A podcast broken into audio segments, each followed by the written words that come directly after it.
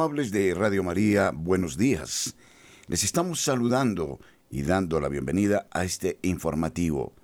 Hoy es eh, primero de junio del año 2023. Iniciamos un mes dedicado al Sagrado Corazón de Jesús. Esperemos sea pleno de bendición. Wilson Urquijo y Camilo Ricaurte en la edición. Les habla este servidor, el padre Germán Acosta. Bienvenidos.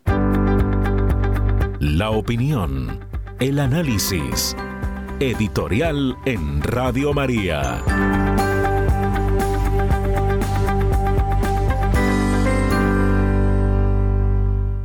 La situación en el mundo no es fácil. Vivimos por la información, la conciencia de continuos contrastes que nos dejan perplejos. Un día después eh, de ser proclamado papa, Joseph Ratzinger se refirió al relativismo como la lacra de nuestro tiempo. El tema del relativismo fue condenado, fue declarado como sumamente peligroso en el ámbito de la Iglesia, también por eh, San Juan Pablo II. Y a este tema se refería con frecuencia Joseph Ratzinger, ya presidente de la Congregación de la Fe. El relativismo nos habla de dos ideas. La primera, que todo, como lo dice su propia expresión, es relativo, que nada es verdad absoluta. Pero el relativismo también nos está hablando de otro modo de ver las cosas, no desde la verdad que dicta la naturaleza, sino desde una concepción del pensamiento que ya se venía planteando desde René Descartes y que fue defendida en su idea con eh, otros eh, filósofos importantes, Hegel, y luego una visión subjetivista que hacía que la verdad no obedeciera a los objetos en sí, sino a lo que el sujeto percibía de la verdad misma. Esta visión que perdía el horizonte de los antiguos filósofos presocráticos, quienes al contrario se afanaban por encontrar un fundamento a la verdad, era totalmente contraria.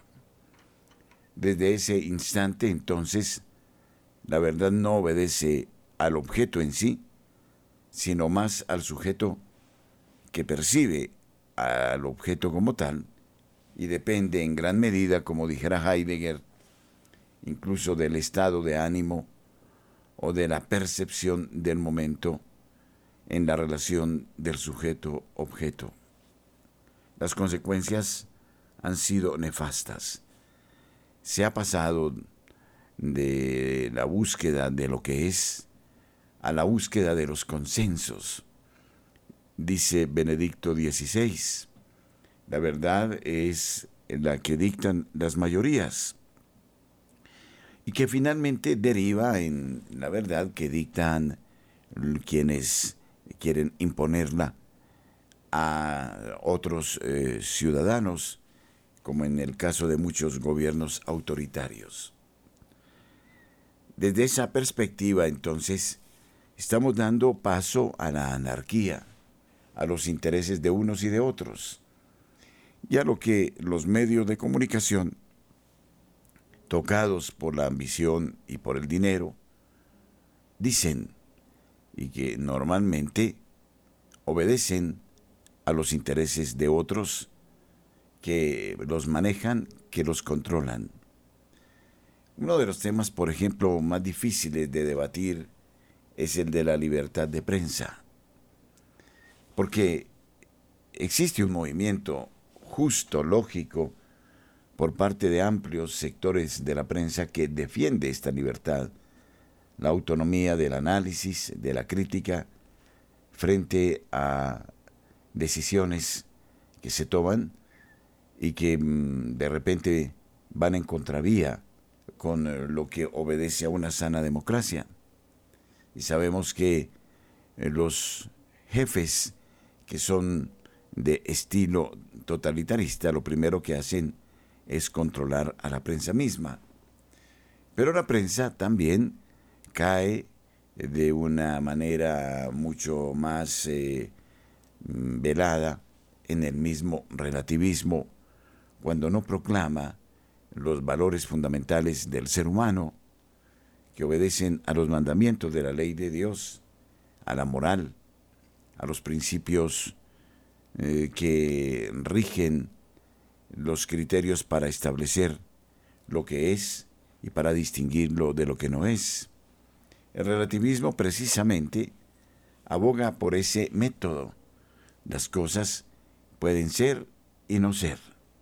Todo depende del cristal con que se mira. Y entonces, ¿sobre qué fundamentos vamos a establecer, por ejemplo, el concepto de la pedagogía, de la educación, de la infancia, de la juventud?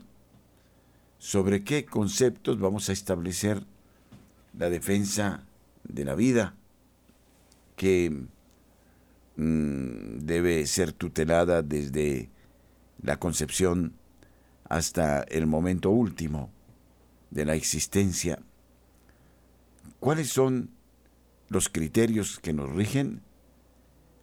Debemos admitirlo, son los criterios del dinero, de los señores del mundo, que de manera velada y porque son billonarios y porque poseen la tecnología, someten a los países hasta el punto de afirmar que ya no existen tales y que han penetrado la economía del mercado y han penetrado las decisiones mismas en muchos aspectos, generando un totalitarismo mundial a su medida, a su real entender, que obedece más a la ambición del control, el control de las semillas, el control eh, de las medicinas, el control de la salud misma a través de la Organización Mundial de la Salud,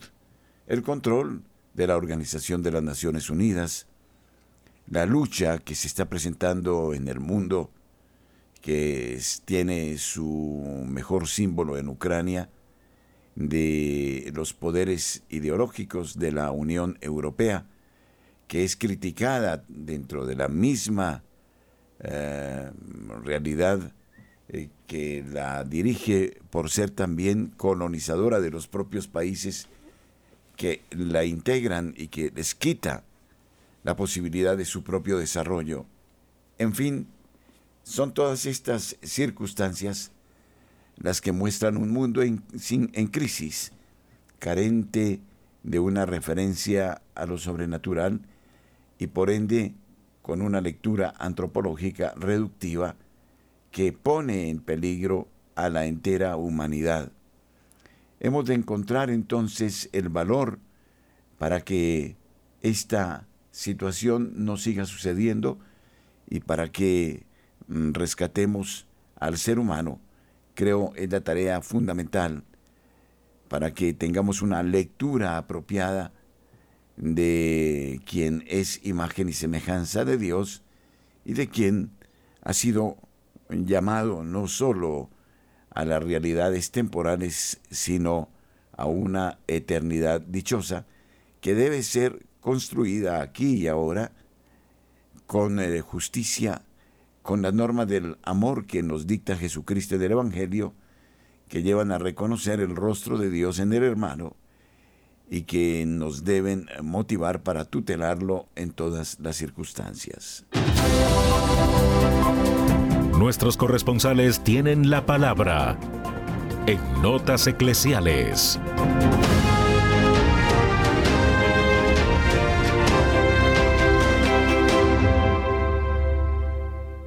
Desde la ciudad de Barranquilla informa Julio Giraldo. Buenos días. Muy buenos días a toda la amable audiencia de Radio María en Colombia y el exterior.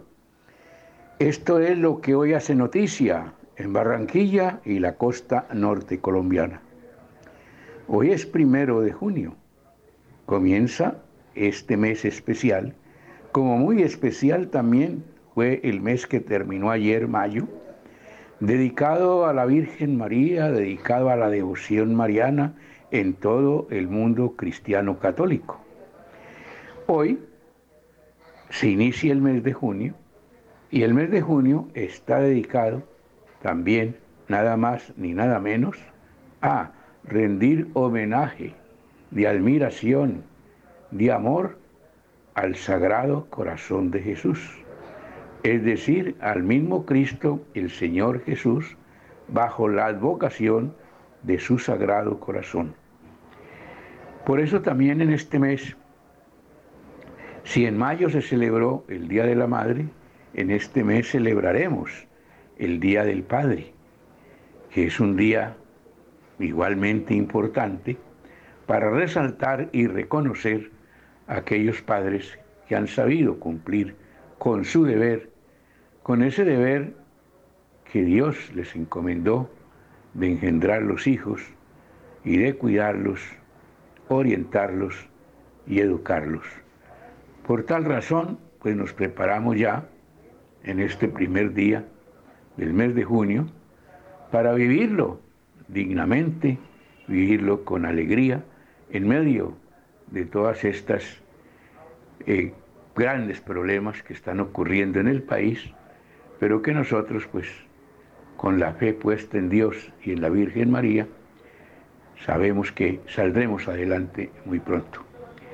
Como noticia también en Barranquilla, continúa la, la feria del empleo en la Plaza de la Paz, en donde desde ayer acude la gente que no tiene trabajo, llevando sus hojas de vida para lograr conseguir un puesto dentro de esta sociedad que a veces pues no emplea a la gente que es, o mejor también, eh, la gente no se prepara para los trabajos. En esta feria del emprendimiento lo que están es concientizando a la gente diciéndole en qué se debe preparar, cuáles son los empleos que más están dando hoy en día, cómo se puede conseguir trabajo más fácil, etcétera, etcétera. De todos modos, la gente muy entusiasmada y a decir verdad, pues muchos, muchos de ellos han conseguido su trabajito o están en ese trámite. Bien, desde la ciudad de Barranquilla y para Radio María, Julio Giraldo. Johabel Orozco, desde la Iglesia que sufre, nos actualiza sobre la realidad de, de, la Iglesia Católica en el mundo. Un saludo muy especial a la audiencia de Radio María. Brasil. Me encontré con obispos que me agradecían con lágrimas en los ojos el apoyo que reciben de ACN. ACN estuvo presente en la última reunión de la Conferencia Episcopal de Brasil, el país con mayor número de católicos en el mundo la Fundación Pontificia aprovechó la ocasión para conocer mejor a los obispos de las diócesis necesitadas, pero también para compartir la historia de sufrimiento de cristianos en otros países, concretamente de Nigeria. La Fundación Internacional ACN contó con un stand en la última reunión de la Conferencia Episcopal de Brasil, CNBB por sus siglas en portugués, que tuvo lugar en Aparecida en el estado de Sao Paulo. La oficina de ACN en Brasil aprovechó la ocasión para escuchar la situación actual de la Iglesia de mano de los obispos de este país, concretamente de aquellos cuyas diócesis ya se benefician del apoyo de la Fundación. El responsable de proyectos para América Latina de ACN Internacional, Rafael Daquí, estuvo presente. Escuché historias de una iglesia que se enfrenta a grandes desafíos.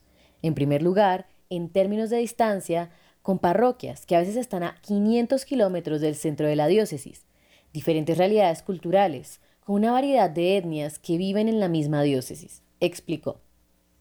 También hay zonas de conflicto social, agregó de aquí, como las diócesis que están sacudidas por operaciones mineras ilegales, en las que la Iglesia acompaña a la población afectada, lugares de violencia.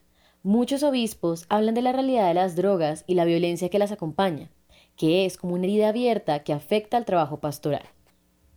Rafael Daquí dice que le impresionó la gratitud de los obispos a ACN y a sus benefactores por todo lo que han hecho por la iglesia que sufre en Brasil, en la región amazónica, en las zonas rurales de norte a sur. Me encontré con obispos que me decían, con lágrimas en los ojos, que pueden llevar a cabo su ministerio pastoral gracias al apoyo de los hombres y mujeres generosos que contribuyen a través de ACN. La CNBB es una de las mayores reuniones de obispos católicos del mundo, con más de 300 jerarcas que representan a las 279 jurisdicciones del país, así como 100 obispos jubilados. La reunión de este año fue electoral.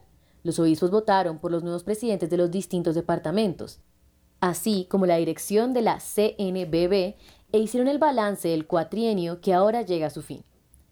El presidente saliente, Monseñor Walmor Oliveira de Acevedo, arzobispo de Belo Horizonte, calificó los últimos cuatro años como un periodo tormentoso y uno de los más difíciles en la historia de Brasil debido a la creciente polarización y los efectos de la pandemia de la COVID-19. En medio de la tormenta, la CNBB fue como un bote en medio de esta travesía difícil, pero el Señor nos llama a buscar esperanza, dijo. ACN también aprovechó el encuentro para ofrecer a los obispos brasileños información sobre la iglesia perseguida, pidiéndole a Monseñor John Bakeni, obispo auxiliar de Maiduguri, en Nigeria, que grabara un mensaje de video que fue reproducido en la asamblea reunida y está presentado por la presidenta de ACN Brasil, Ana Manente. En su mensaje, el obispo John Bakeni recordó que desde 2009 el grupo islamista Boko Haram está infligiendo terror masivo contra la población civil, matando a más de 60.000 nigerianos, secuestrando a miles y obligando a millones a abandonar sus hogares.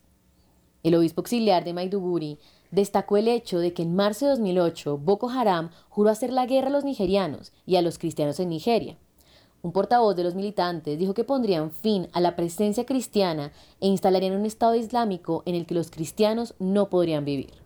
Desde entonces, Boko Haram está cometiendo genocidio contra los cristianos en el norte de Nigeria, dijo el prelado africano. Necesitamos ayuda y necesitamos que ustedes ejerzan toda la influencia que puedan en nuestro gobierno para fortalecer la libertad religiosa, agregó. Monseñor Bakeni terminó agradeciendo especialmente a los benefactores que han estado ayudando al pueblo nigeriano a través de la oración, la solidaridad y el apoyo financiero. A lo largo de los años, la Fundación nos ha dado esperanza y una renovada razón para vivir. Aunque la diócesis de Maiduguri fue sacudida hasta la médula, gracias a ACN ahora es más fuerte, concluyó. Desde la Fundación ACN Colombia, Ayuda a la Iglesia que Sufre, este fue un informe de Johabe Orozco. Desde la ciudad de Cartagena, Rosa Arrieta nos trae el informe del Departamento de Bolívar y del Caribe colombiano.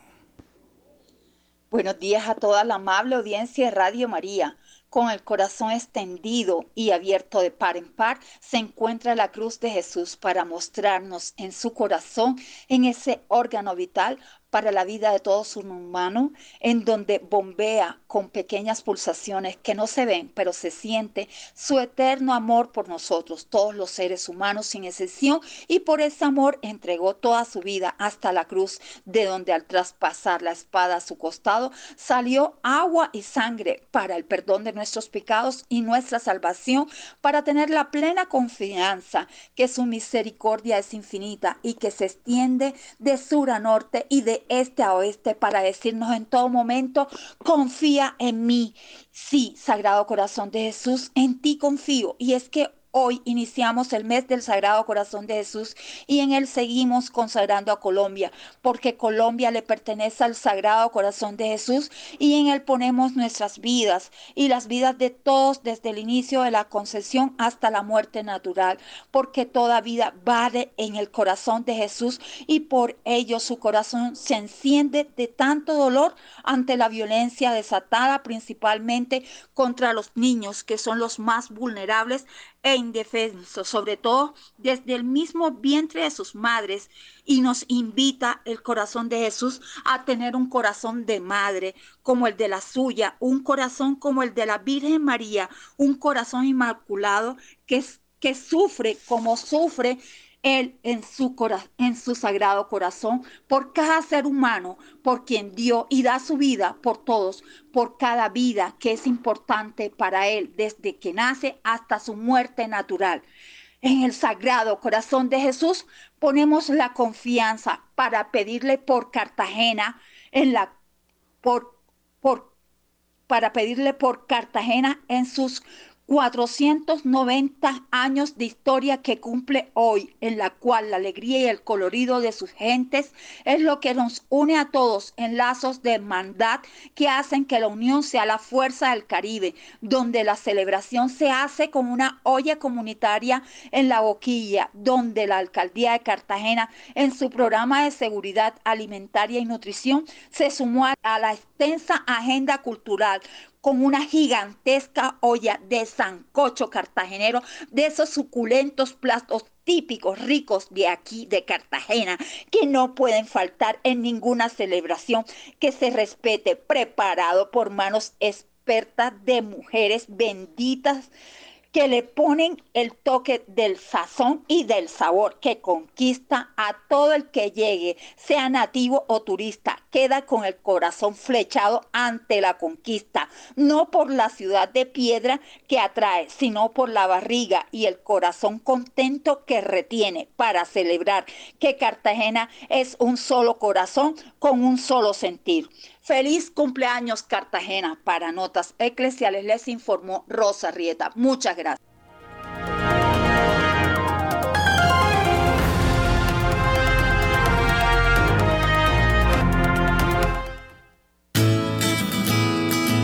Apreciados oyentes del municipio de Palmira en el departamento del Valle del Cauca, gracias por distinguirnos con su amable sintonía.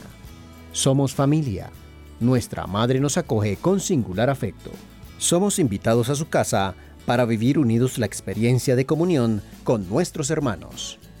Nos encontraremos este sábado 3 de junio a partir de las 8 y 30 de la mañana en la parroquia Santa Teresita, calle 49, número 3757. Agradecemos la gentileza del Padre Pablo Hurtado, quien nos convoca para un momento de reflexión en torno al tema La Gracia. Mayores informes al celular 315-216-7351.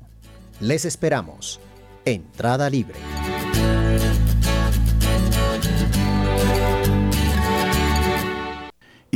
Una experta de las Naciones Unidas, de la ONU, defiende la libertad eh, de expresión ante la dictadura transgénero, precisamente. Center for Family and Human Rights eh, destaca en Nueva York como una experta de la ONU en derechos de la mujer, criticó a los gobiernos occidentales por intimidar y amenazar a quienes se oponen a la ideología transgénero. Se enfrentó a otros funcionarios de la ONU sobre cuestiones transgénero. En una declaración emitida el lunes 22 de mayo, la relatora especial de la ONU, Rims Al-Salem, afirmó las restricciones generalizadas a la capacidad de mujeres y hombres para plantear preocupaciones sobre el alcance de los derechos basados en la identidad de género y el sexo constituyen una violación de los fundamentos de la libertad de pensamiento y la libertad de creencias y expresión. La mordaz declaración publicada por la Oficina de Derechos Humanos de la ONU es una defensa a ultranza de la libertad de expresión en un tema en el que el sistema de la ONU suele empeñarse en silenciar a los críticos. Al-Salem afirmó que la libertad de expresión es crucial para la democracia y el pluralismo, pero fue mucho más allá, no se limitó a criticar los esfuerzos del gobierno por silenciar y censurar a las mujeres, sino que también atacó la forma en que se interpretan en Occidente las leyes sobre incitación al odio. Algunas de estas disposiciones se interpretan en el sentido de que cualquier cuestionamiento de alcance de los derechos basados en la identidad de género equivale al odio contra la persona no binaria y quizá incluso a incitar al odio y al genocidio advirtió esta experta. Y finalmente destacamos en esta sección cómo la Jornada Mundial eh, de la Juventud presenta sus cuentas. La Fundación Jornada Mundial de la Juventud, Lisboa 2023, transparentó sus resultados operativos. Con la publicación del último informe y rendición de cuentas, la Fundación Jornada Mundial de la Juventud Lisboa 2023 transparentó sus resultados operativos 4 millones y 796 mil euros en 2022. La Fundación ha hecho notar que el total de los ingresos procedió de donaciones. Según el informe, los gastos totales del ejercicio de gestión de la Fundación JMJ Lisboa 2023 fueron de 1.083.000 euros, lo que equivale al 23% de los ingresos globales. La mayor parte del gasto, 68%, se realizó en la partida de suministros y servicios externos. Los gastos de personal equivalieron al 29% del gasto y el 3% se destinó al pago de impuestos y seguros, dice el comunicado. El informe fue validado y aprobado por un consultor externo y puede consultarse en la página web a través de este enlace. En nombre del principio de transparencia, Además de la auditoría externa, la Fundación también se compromete a hacer una evaluación del evento con el Dicasterio para los laicos, la familia y la vida.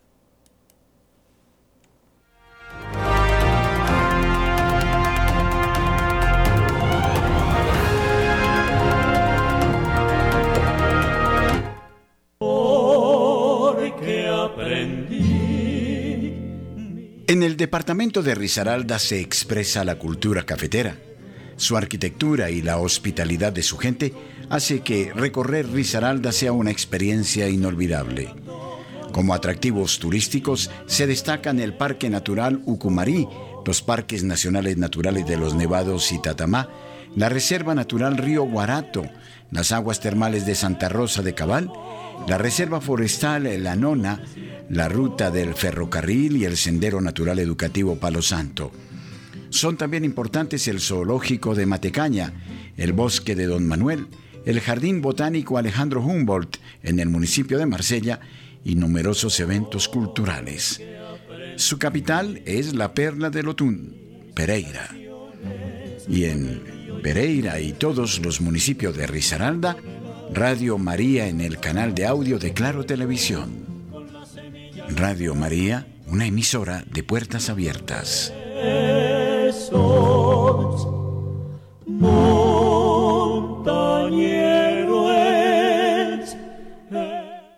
Destacamos en esta sección cómo la Jornada Mundial eh, de la Juventud presenta sus cuentas. La Fundación Jornada Mundial de la Juventud, Lisboa 2023, transparentó sus resultados operativos.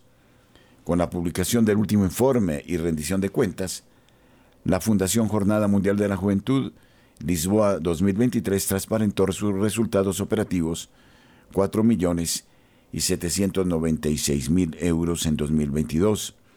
La Fundación ha hecho notar que el total de los ingresos procedió de donaciones. Según el informe, los gastos totales del ejercicio de gestión de la Fundación JMJ Lisboa 2023 fueron de 1.083.000 euros, lo que equivale al 23% de los ingresos globales. La mayor parte del gasto, 68%, se realizó en la partida de suministros y servicios externos. Los gastos de personal equivalieron al 29% del gasto y el 3% se destinó al pago de impuestos y seguros, dice el comunicado. El informe fue validado y aprobado por un consultor externo y puede consultarse en la página web a través de este enlace.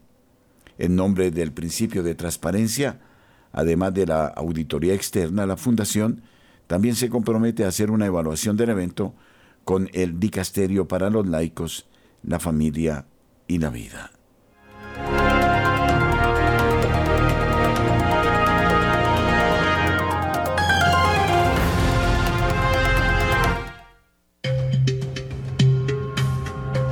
Y durante este tiempo, los oyentes y nosotros nos dedicaremos a la Casa del Tesoro. Sí, ayúdenos con un bono y ustedes y nosotros comenzaremos a buscar el tesoro. Es un tesoro muy bonito. Ustedes se lo merecen.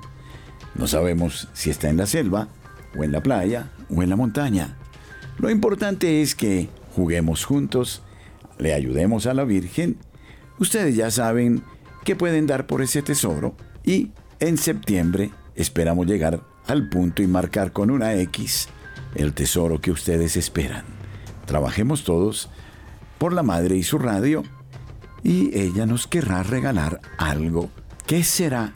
Cuando usted ya tenga su mono de colaboración, comenzará a saber de pistas sobre ese tesoro. Que las pepitas de oro se queden para algún oyente, eso es lo que deseamos, porque a quien es generoso, Dios lo recompensa.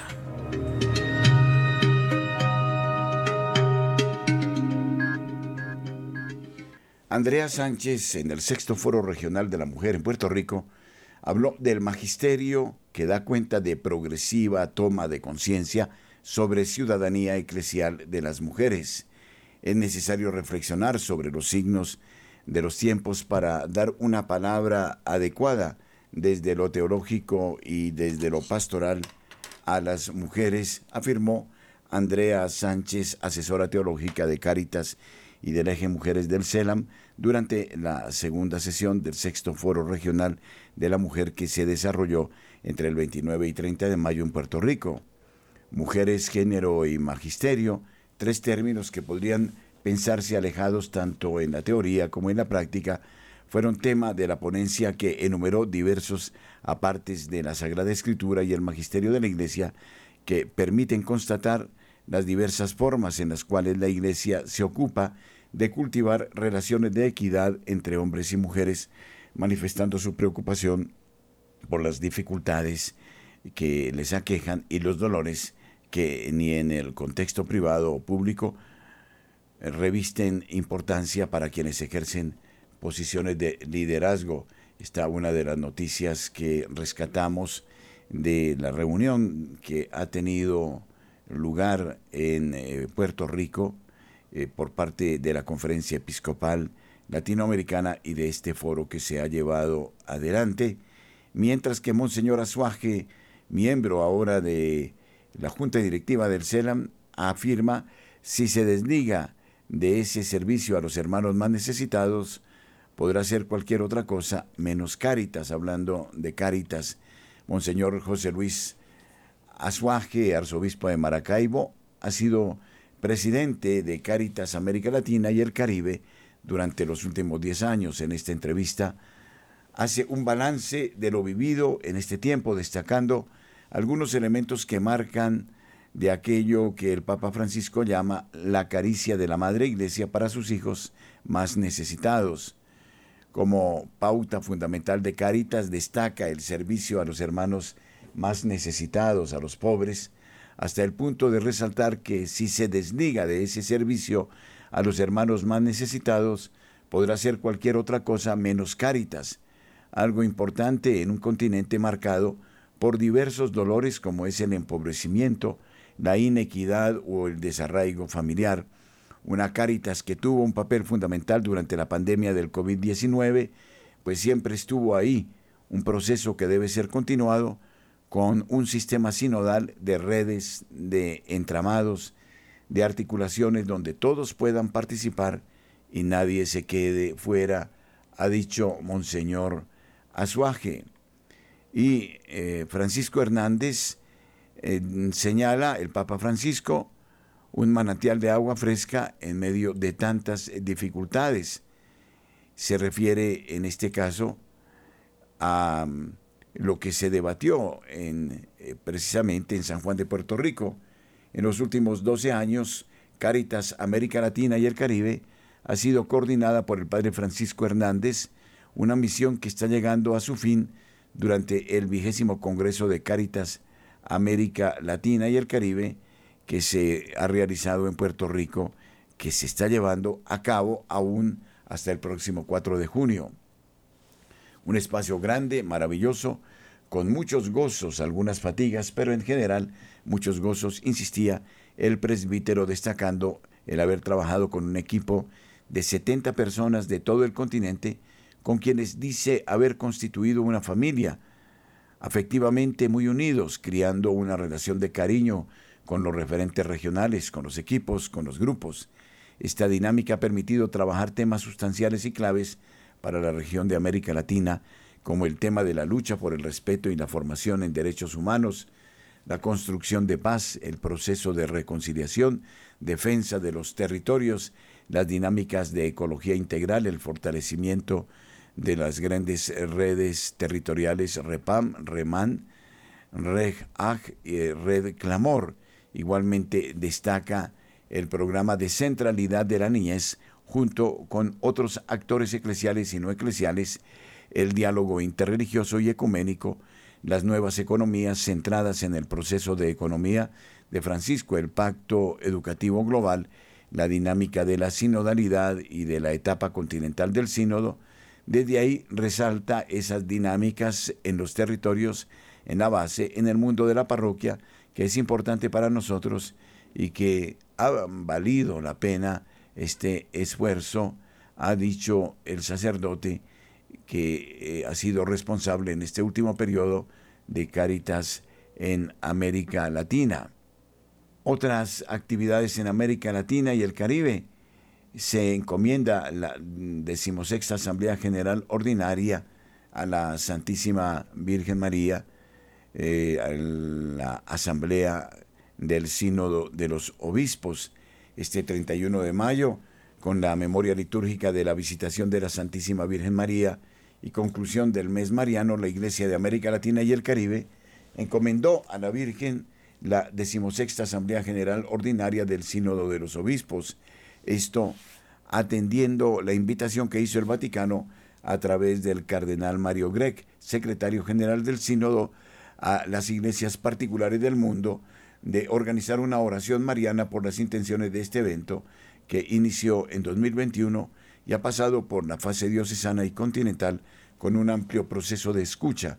En octubre de 2023 se celebrará la primera fase mundial en Roma con una relevante participación de laicos, en este caso con voz y voto. En Colombia Radio María es eh, gracia y presencia. Ayudar a Radio María es ayudarnos a nosotros mismos.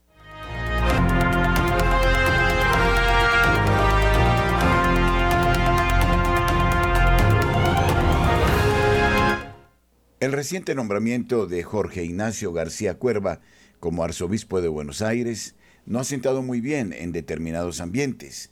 En Argentina se ha hecho viral el audio que envió un sacerdote ex capellán castrense a un grupo de amigos y que ha sido filtrado. El sacerdote Rodrigo Vázquez de la diócesis de San Nicolás asegura en el audio que fue compañero de seminario de García Cuerva, quien se ordenó dos años antes que él. Él se ordenó en el año 97 y yo en el 99. Soy exalumno del Colegio Marín de San Isidro. Después terminé como alumno externo en Devoto, en seminario metropolitano viviendo en el Colegio Militar de la Nación, porque después me ordenaron allí en el Obispado Castrense y me ordenó Monseñor Martina, pero lo conozco a él, que fue compañero. Primero, es una persona gay, apoya a el movimiento LGTB y toda esa porquería y además apoya el terrorismo es kirchnerista, peronista y es recontrafrancisquista, dice el sacerdote en el audio. Así que no se ilusionen, al contrario, es lo peor que nos pudo haber pasado, lo peor de lo peor. Lo eligió para ponerlo ahí. Estaba entre él y Víctor Manuel Fernández, que es de La Plata, otro gay, y además no siguen la doctrina de la iglesia de siempre, están destruyendo la iglesia continuamente, continuó Vázquez. Por último, agrega que están diciendo qué es lo bueno y lo malo. También son antimilitares, amigos de las abuelas de la Plaza de Mayo. No se ilusionen para nada. No recuerdo bien su pasado, si tiene algo que ver con la fuerza que pusieron acá del aviador, pero sí lo que le puedo asegurar es que es lo peor que pudo haber sucedido. Así que a orar mucho y bueno, a pedirle al Señor que con su providencia nos acompañe. Debido a la polémica que se ha generado en el país por la filtración de este audio, el sacerdote se disculpó posteriormente a través de otro audio. Manifiesto que mis dichos son mendaces, no se corresponden con la realidad.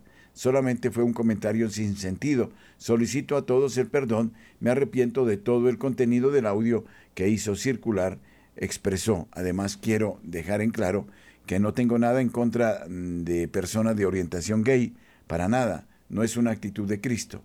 Quiero decirlo claramente para pedir disculpas si alguno se sintió herido y a todos los que haya podido escandalizar. Desde ya pido el perdón y la bendición del Señor y su misericordia. Finaliza el segundo audio. Es eh, precisamente lo que comentábamos en la anterior noticia, el uso de los medios eh, de comunicación, sobre todo las redes sociales, tienen este impacto. No sabemos por qué el sacerdote dijo lo que dijo o por qué se arrepintió de lo que dijo. En sustancia, debe primar la prudencia a la hora de lanzar un comunicado, sobre todo a través de las redes y como dijo Poncio Pilatos, lo escrito, escrito está.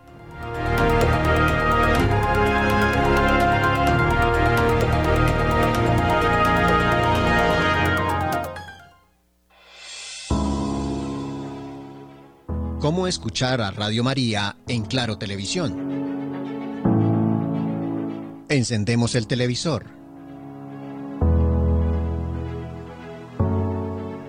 Confirmamos que el decodificador esté encendido.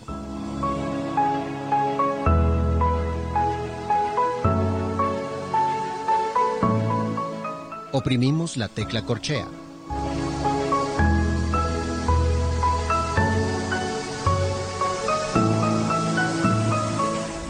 Cuando aparezcan todos los canales, oprimimos el botón de la derecha del navegador.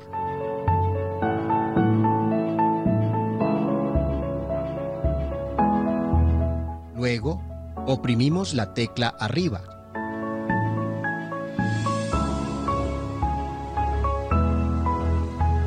Cuando esté seleccionado Radio María, oprimimos OK.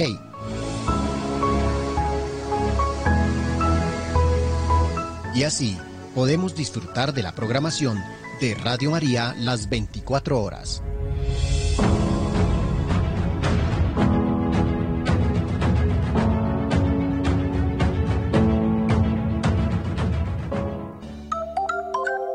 El padre Jorge González Guadalix nos habla de las redes sociales, una asignatura pendiente. Es interesante eh, lo que él señala. Dice, hoy lo que no está en la red simplemente no existe. Diría más, lo que no está en la red y lo que no está en formato red no existe. Por ejemplo, el mismo documento que acaba de presentar el, dicasterio eh, de, para la comunicación de la Santa Sede hacia una plena presencia 18 páginas seguidas en el mundo de los caracteres limitados para una frase. Otras veces nos empeñamos en ofrecer preciosos videos de 8 o 10 minutos en la era del TikTok. No terminamos de comprender el funcionamiento de este medio. Dicho eso, las cosas que podemos aportar y que en el documento se observan son verdades de perogrullo, que en las redes son importantísimas, que se puede hacer un gran bien y un gran mal, que son un medio de evangelización, que hay que ser prudentes y fieles al magisterio y no convertirlas en medio de ruptura de la comunión eclesial, y que por supuesto eh, mejor es usarlas en eh, prudencia, aunque eh, lo interesante sería el mirarnos a la cara directamente. Mucho habría que decir de la presencia católica en la red y especialmente a los que aquí llegamos desde nuestra condición de sacerdotes religiosos o laicos comprometidos. No se puede poner puertas al campo. Internet no hay quien lo controle, no siendo los chinos y no del todo. Las cosas se saben y no hay manera de ocultar ni lo bueno ni lo malo. Hoy cualquier fotografía se graba, se expresa y todo lo sabemos. Por tanto, la primera prudencia y esencial es andarnos con mucho cuidado con lo que hacemos y decimos porque aquí todo se sabe y si alguien comete alguna fechoría es imposible pedir discreción con la cosa de la comunión eclesial. A todos nos importa la comunión eclesial, por supuesto, pero esta comunión no se rompe por lo que se publica, sino por lo que se hace. Por ejemplo, si un obispo dijera que Cristo no está realmente presente en la Eucaristía y lo contara un servidor a ver quién rompe la comunión eclesial. Abundando en este tema, cada palo aguante su vela. Lo que hagan los laicos es más difícilmente controlable, pero con sacerdotes y religiosos lo tienen muy fácil. Basta que nuestro obispo nos retire las licencias para predicar y escribir en las redes, igual los religiosos. Por tanto, si hay presencia de clérigos y religiosos en las redes que suponen un peligro para la sana doctrina, lo tienen fácil. Dicho esto, pienso que los obispos tienen una grave responsabilidad en lo que corrigen y toleran, pero también en lo que escriben, lo que publican, lo que alientan y lo que apoyan con su presencia, sus quereres y sus doblones. Y una última cosa, la gente acude a la parroquia que quiere ser eh, conectada a los portales, que prefiere y sigue a los blogueros que mejor le caen. Curiosamente, mientras las páginas y los canales de la diócesis y hasta de la propia conferencia episcopal languidecen, portales como este van viento en popa. Háganselo mirar. Medios diocesanos llenos de profesionales con buenos sueldos son la nada, mientras que otros como Info Católica, que se debate entre la sobriedad y la austeridad, aumentan lectores cada día. Sigo pensando que las curias no saben lo que es el mundo digital.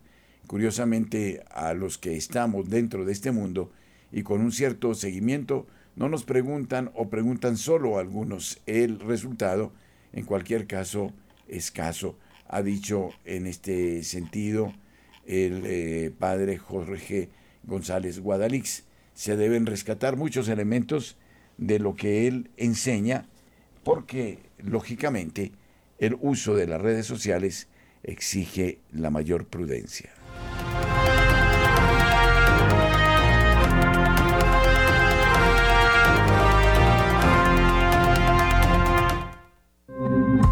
Eclesiales, los indicadores económicos. Y hablemos de economía, de lo que sucede en Colombia. La reforma a la salud, las EPS perderían incentivos y control de recursos eh, como eh, se está previendo esta reforma, eh, mm, dice la revista Portafolio. Analistas encuentran que en el paso del EPS a gestionar no tendrían estímulos financieros para atender a los usuarios, las EPS. Vamos a profundizar esta noticia. La reforma de la salud pasó la semana pasada su primer debate en la Comisión Séptima de la Cámara, frente al articulado aprobado en el que se eliminaron artículos polémicos como los que permitían la creación de fondos regionales y se avalaron algunas proposiciones, aún hay elementos como la poca claridad frente al eh, papel de las gestoras, la elección en el aseguramiento y el encargado del riesgo financiero que preocupa a gremios y analistas. La aprobación eh, de artículos como el 49, el 53 y el 54 que se refieren a la transición de EPS a gestoras y sus funciones lleva a analistas como Cristian Vanegas a afirmar que el impacto para las EPS o gestoras va a ser fuerte porque cambiaría totalmente su modelo de negocio. Hoy las EPS se encargan del cuidado y reciben el dinero para las gestoras, pero las gestoras se encargarían de hacer una gestión administrativa entre los centros de atención primarios, COPS, y los prestadores, pero no se encargan de negociar nada, como menciona Paul Rodríguez, docente de la Universidad de Rosario. En esa medida, con la posibilidad de que desaparezca la unidad de pago, por eh, cooptación no hay dinero con el que se logre negociar y la gestora perdería mucho interés en hacer bien su trabajo, agrega Rodríguez. Un incentivo fuerte que necesitarían las gestoras es que se tenga responsabilidad financiera frente a un presupuesto. La versión actual del articulado no tiene un presupuesto. Eh, las gestoras y los CAPS no manejan presupuesto y eso es realmente problemático porque hoy en día un presupuesto, claro, afirma el académico, es necesario. Frente al aseguramiento en el que gremios de EPS afirman que se perdería la elección, es clave decir que el riesgo, según Rodríguez, está en que desaparece la posibilidad de elegir y las gestoras no tendrían tanta posibilidad de competir por lo que tendrían que mm, crear una red de centros de atención primaria, aunque frente a esto el Ministerio de Salud afirmó que los usuarios van a poder elegir una gestora. Pero de manera general, hoy en día el aseguramiento es mixto porque según las cifras de los ADRES hay 26 millones de personas que pertenecen al régimen subsidiado frente a 22 millones que están en el contributivo. En esta materia, con lo aprobado, no se presenta un cambio significativo frente al modelo actual, pero sí frente al proyecto inicial de reforma que presentó el gobierno, analizan algunos estudiosos del tema. Y tres departamentos en Colombia aportan la mitad del Producto Interno Bruto en el país. Es interesante saber cuáles son los departamentos que expresan mayor desarrollo. En el año 2022 el Producto Interno Bruto, PIB, en Colombia totalizó 1.462,5 mm, eh, billones a precios corrientes y de estos casi la mitad se concentró en solo cuatro departamentos. Ayer el DANE publicó los resultados del Producto Interno Bruto para los 32 departamentos del país y el Distrito Capital al corte de 2022. La entidad estadística destacó que entre Bogotá, Antioquia y Valle del Cauca se concentró el año pasado el 48,5% del Producto Interno Bruto Nacional. En el caso de la capital, el PIB alcanzó los 357,2 eh, billones el año pasado. En Antioquia fueron 212 billones y en el Valle el PIB del departamento fue de 139 billones. Y además, si a las principales zonas productivas del país se le suman Santander, Cundinamarca y Atlántico, estas seis economías representan el 65% del Producto Interno Bruto de Colombia. Las economías de estas tres regiones alcanzaron respectivamente los 92,2 billones, 91,9 billones y 63,7 billones. En contraste, los tres departamentos con el PIB más pequeño aportaron solo 0,1% del PIB. Las economías de menor tamaño en el país en 2022 fueron Bichada con 957 mil millones y Guainía y Baupés con 498 mil millones y 382 mil millones respectivamente. De manera individual, el mayor aporte a la economía lo dio Bogotá, con 24,4% del PIB, seguido por Antioquia con un 14,5% y Valle del Cauca con un 9,6% de la participación en el Producto Interno Bruto. Luego Santander con un 6,3%, Cundinamarca también con eh, el mismo porcentaje y Atlántico con una eh, contribución del 4,4%. Para el caso de otros departamentos se destacó también el tamaño de economías como el Meta, cuyo PIB en 2024 fue de 58,4 billones, el de Bolívar con 51,4 billones y el de Boyacá con 38,8 billones. Y entre los menos PIB se encuentra también Chocó con 6,0 billones, Putumayo con 5,6 billones, Caquetá con 5,4 billones y San Andrés y Providencia con 2,1 billones. El DANE presentó también las dinámicas de crecimiento de las diferentes regiones según la autoridad estadística, mientras que el PIB nacional creció 7,3% en 2022, en nueve de los eh, departamentos se dio una tasa de expansión por encima del promedio nacional. Tal es el caso de San Andrés y Providencia, que creció un 11,5%, Bogotá con una tasa de 9,5%, Atlántico con 9,3%, Risaralda que registró una expansión de 8,9% en su PIB, Bolívar con 8,6%, Putumayo con el 8,4%, Valle del Cauca con el 8,1%, Cundinamarca con el 7,8% y Norte de Santander con el 7,4%. Estos los aspectos económicos que señalan la vida del el país y su desarrollo. Y hablemos de la reforma pensional de los puntos clave que se mantienen en la ponencia. Por varias semanas se han dado discusiones y conversaciones entre el gobierno y los ponentes de la reforma pensional, uno de los grandes proyectos del gobierno para reformar el sistema de seguridad social.